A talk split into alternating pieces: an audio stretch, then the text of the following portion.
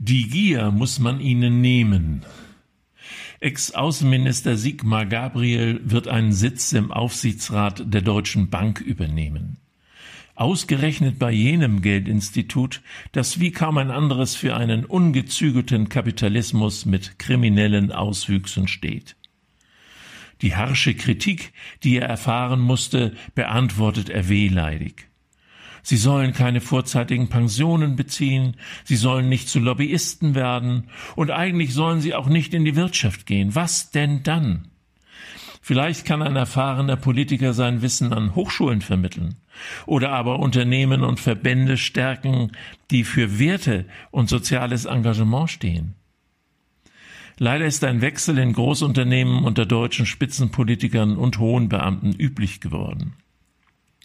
Wir erinnern uns an Gerd Schröder, der im Firmengeflecht des russischen Multis Gazprom Aufsichtsrat wurde, oder den ehemaligen CDU-Kanzleramtschef Ronald Pofalla, der zur Deutschen Bahn in den Vorstand wechselte, oder Dirk Niebel, der ehemalige FDP-Entwicklungshilfeminister, der ausgerechnet zum Waffenkonzern Rheinmetall ging. Die Liste ist lang.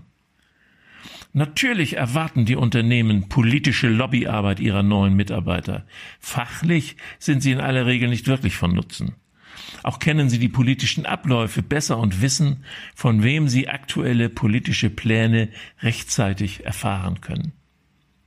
Für Beamte gilt nach Beamtenrecht für bis zu fünf Jahre nach Ausscheiden aus dem Amt die Pflicht zur Angabe einer neuen Lobbytätigkeit bei der obersten Dienstbehörde. Die Dienstbehörde kann dann die neue Tätigkeit untersagen.